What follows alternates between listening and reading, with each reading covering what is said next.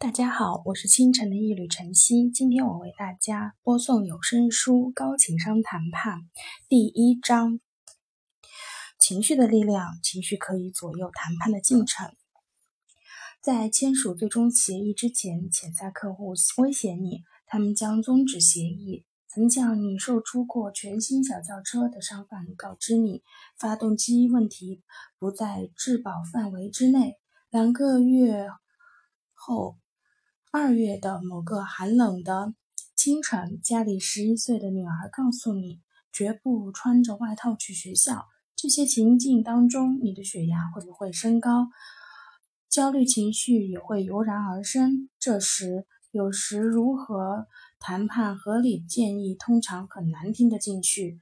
尽管你希望自己依然达观理智，但你脱口而出的可能是这样子的句子。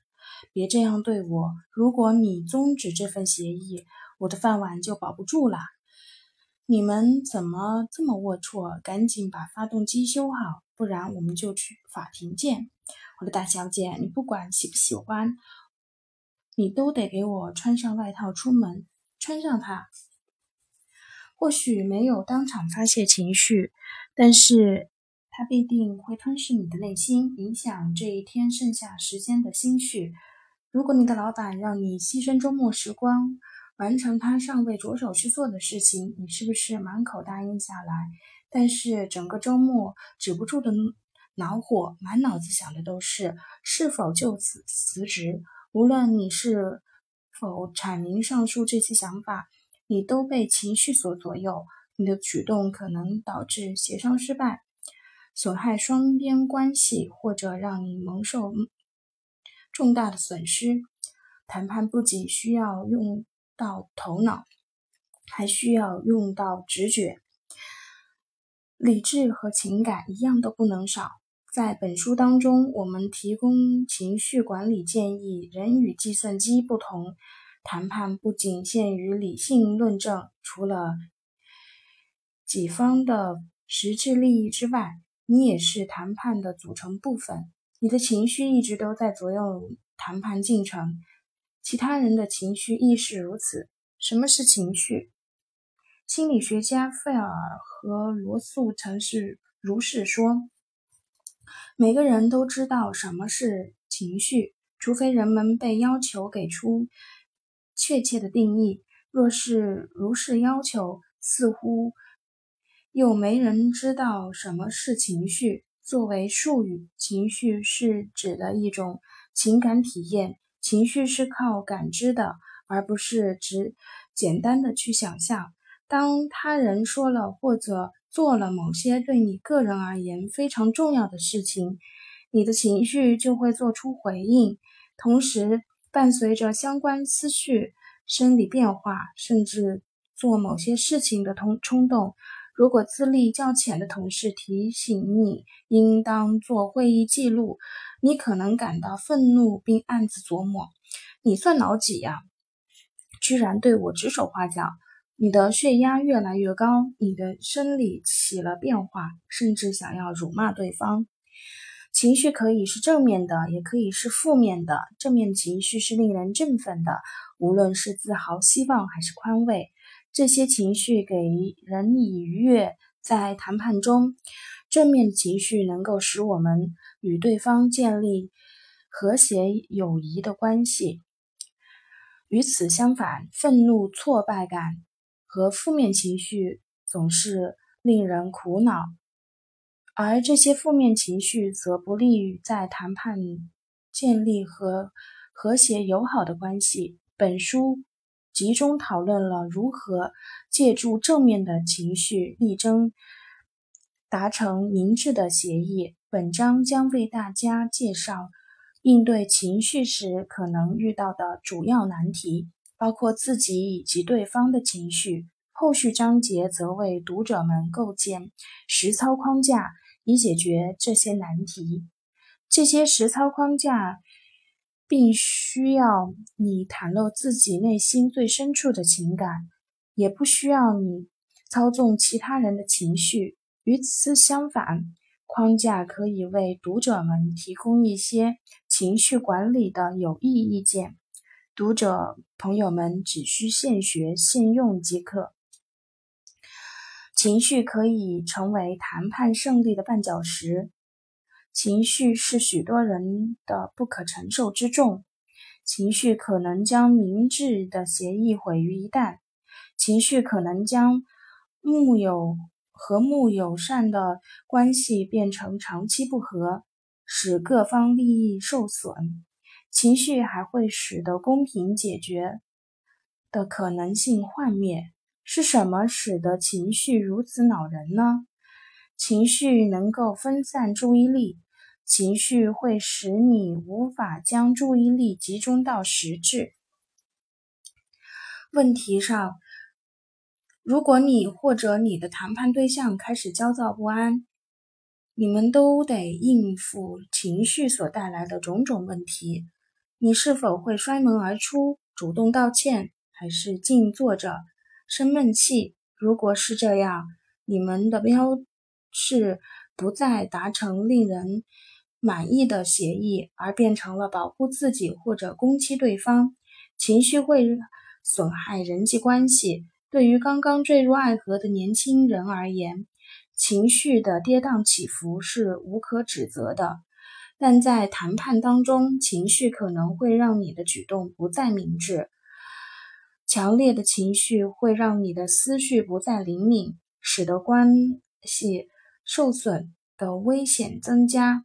在你怒不可遏的时候，你可能打断同事的絮絮叨叨，他而他正打算提出对双方都有的方案。陷于这种情绪的愤恨中，于是当你援助之时，对方可能。会用沉默不语来回敬你，他人可能借助情绪来压榨你。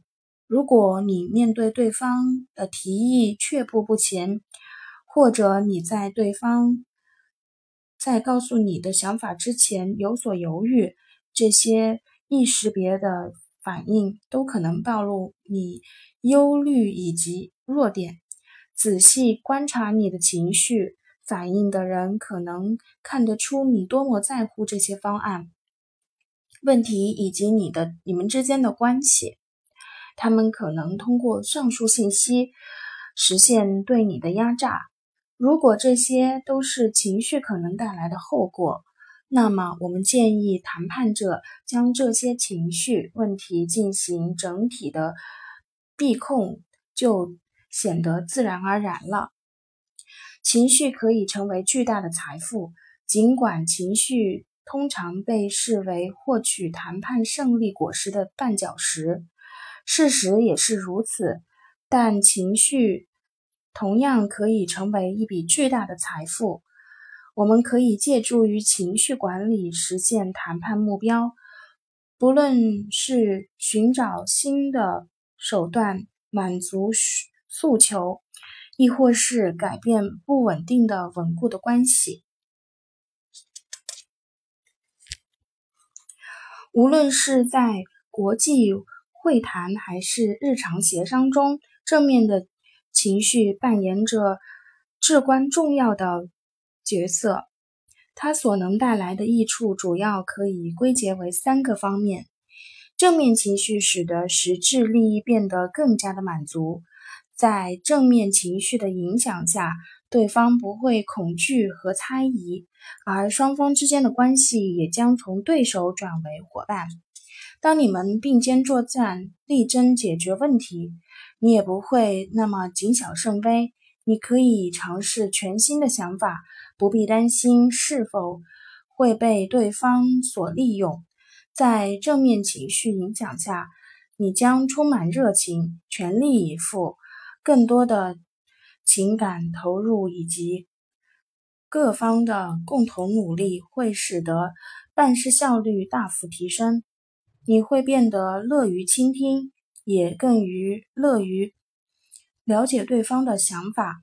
双方均满意的方案由此而触手可及，而是你们之间达成的协议通常也会更稳定。正面情绪可以巩固双边关系。正面情绪可能让你从人际交往当中感受到内心的愉悦，你将能够整享受整个谈判过程以及友情带给你的益处。你可以敞开心扉交流，不必担心人身攻击可能对你造成的牵制。这种友情可能为你拉起安全网，在友情的庇护下，你们可以发表不同的意见。即使知道形势变得紧张，隔天谈判的各方依旧能够坐下来继续。缓解问题，正面情绪不会增加你被利用的风险。虽然正面情绪可能促使你们达成双方满意的协议，但是过于放松你的可能做出的不明智的让步，或者表现得过于自信。我们并不建议你们压制正面情绪，但是做完决定之前必须。诉诸你的理智认识、情感直觉，在签署协议之前，确认该协议能否满足自己的需求。知悉各方谈判不成的代替方案为何，并巧妙地利用这些信息。表一至一对谈判当中正面情绪、负面情绪谈判者影响做了对比。该表列举了情绪谈判的流程的七个影响因素：谈判要素、关系、沟通、利益诉求、方案、标准、BATNA、最佳代替方案、承诺。负面情绪可能引致互相猜忌的紧张关系，有限且充满敌意的交流，忽视诉求。固守某项目极端的需求，即使有，也不及情愿地做出让步。两个方案，乙方以及对方的立场，可能对双赢选择持怀疑态度。一场有关为何自己乙方正确而对错误的意志战争，对被占便宜的忧虑，即便乙方的方案不如对方。依然拒依然拒不达成一致，不存在协议或者签署协议不够明晰或者不够实用，对签署协议感到后悔。正面情绪可能导致相互合作的工作关系，敞开心扉，顺畅的双向交流，听取并了解对方的顾虑和需求，创造各种可能。满足各方需求，坚信能够通过共同努力找到互惠互利的方案。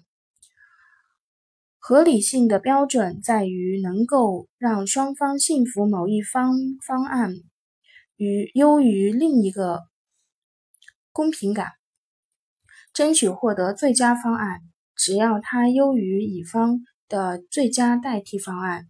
明确规定。各项义务做到清楚、可操作性强且切合实际，对对方协议满意，持以拥护。三种无法奏效的应对情绪方式。虽然我们都已经知道情绪可能危害或者推进谈判进程，我们依然缺乏有关如何应对情绪的指导。我们如何才能收获情绪所带来的益处？常见的建议包括摆脱各种情绪、忽视情绪存在的以及直面的各种情绪。不过，以上述的三种建议均不能奏效。摆脱各种情绪，你做不到。我们无法摆脱情绪的魔咒，正如我们无法停止思考。任何时候。你都能感到某种程度幸福或悲伤，热情或者失意，孤立或者参与，痛苦或者快乐。你无法像关闭电灯一样，简简单单的将情绪关掉。让我们来看一下 Michelle 的经历。Michelle 刚获得某家大型医药公司的工作。刚开始，他对自己的工资还非常的满意，直到他发现另外两名同期受聘工作工资起始的工资高于自己，他开始不安并感到困惑。在 Michelle 看来，自己的资质明显优于两位。为了获得更高的薪水，Michelle 决定与公司谈判。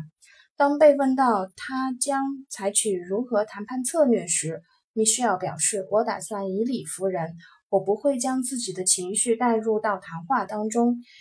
我只想讨论薪资问题。”Michelle 试图说服公司主管。如果相同的资质的其他人可以拿到更高的工资，他理应享受类似工资水平。很好，有原则的处理方式。不幸的是，谈判并不顺利。尽管 Michelle 认为自己可以很好的控制情绪，事实上，他并未摆脱情绪的魔咒。正如 Michelle 所回忆的那样，我的语气比平常生硬很多。我并不希望如此，但是事实就是如此。与其他两个新聘用员工相比，公司居然试图支付较少的工资雇佣我，对此我感到焦虑不安。代表公司跟我谈判的人将我的陈述理解为我要求，而不是我请求。当对方说他不会因受胁迫而为任何加薪。更别提是刚进公司的新人时，我感到非常的吃惊。我并未试图强迫他为我加薪，但是我的情绪阀门并未像我所期待的那样及时关闭。在绝大多数的情况下，谈判者摆脱情绪的做法也是愚蠢的。当然，你们也做不到。摆脱情绪只会增加工作难度，而不是降低难度。情绪能够向你传递信息，告知你各项事务孰轻孰重。他们让你专注于你最在乎的东西，比如尊重或者职业安全感。如果对方饶有兴趣地向你分享某个事情的时候，你应该意识到这个事情非常重要。你不再需要花费很长的时间了解对方兴趣所在以及他的所优先考虑的事物。从他们的情绪当中，你就应该获得你所需要的信息，从而节省大量的时间和精力。忽视情绪的存在没有效果，你得承担忽视情绪的后果。情绪是持续存在着的，且通常会对个人体验产生影响。你可能会尝试忽视情绪的存在，但是情绪却不会因此将你忽视。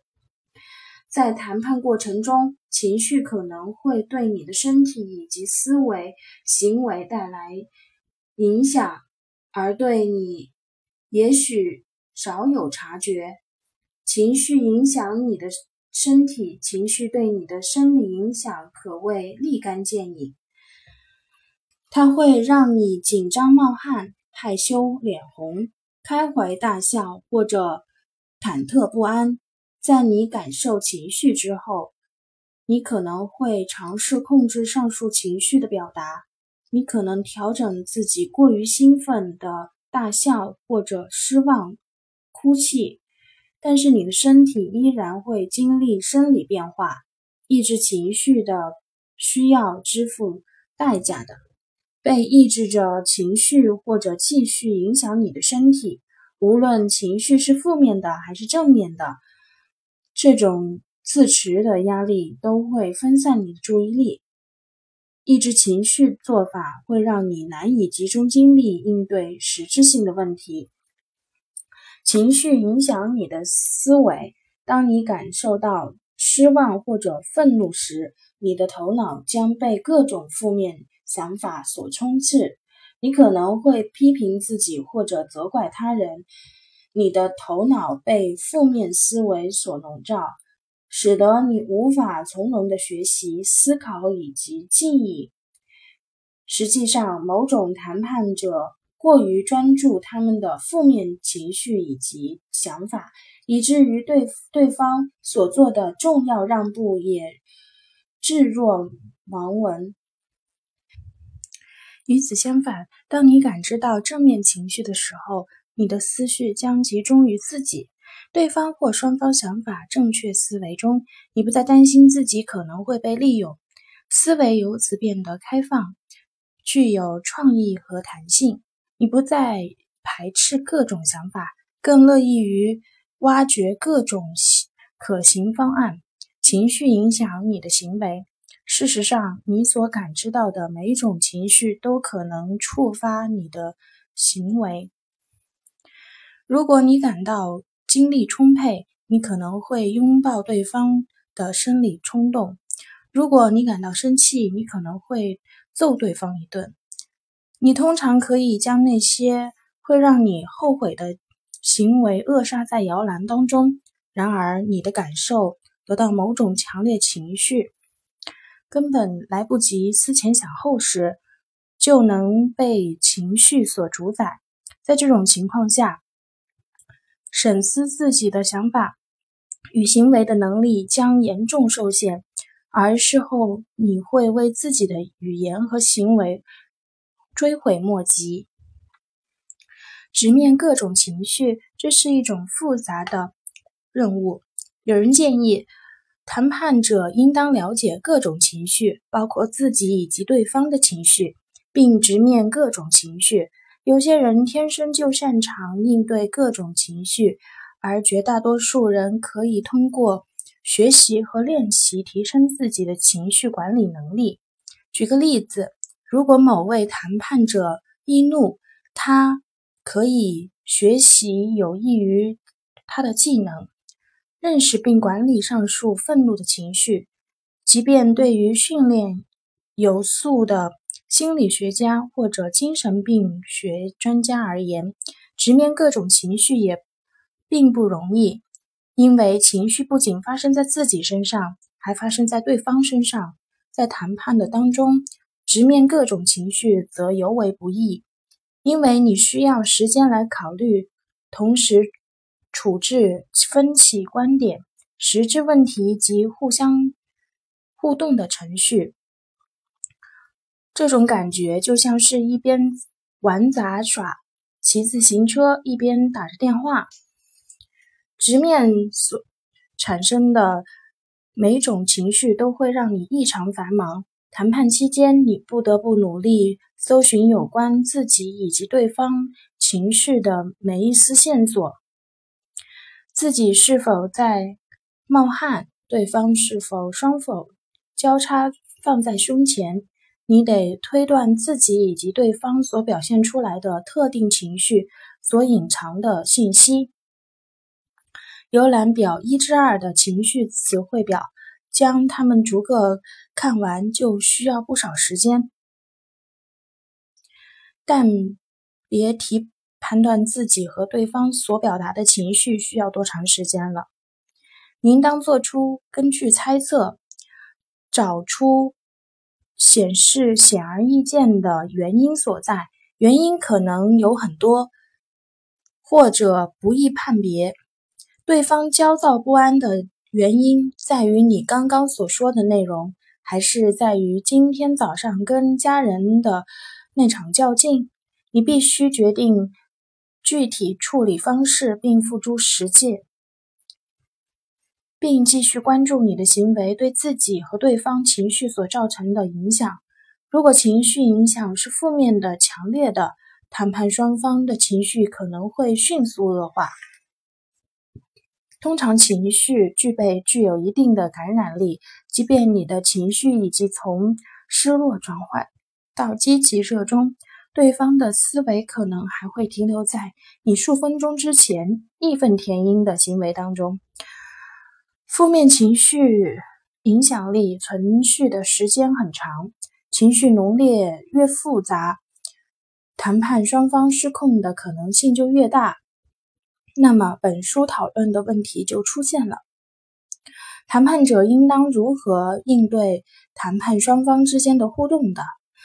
重要的实时变化的情绪，鉴于我们很难观察、理解并直面实时表达出来的情绪，我们是否必须尽己所能做出回应？另一种选择，专注于核心需求。本书为谈判者们，这也就是意味着所有人提供了应对情绪的强大框架支持。无论你是否承承认情绪的存在，他们都将对你的谈判产生影响。正如本书后续章节所讲述的，你可以无视各种时刻变化着的情绪，关注五大核心需求。这五大核心需求是谈判当中很多情绪的来源，你将能够激发正面情绪并克服负面情绪，而不是在负面情绪前束手无策。今天的有声书《高情商谈判》就播送到这里，谢谢大家。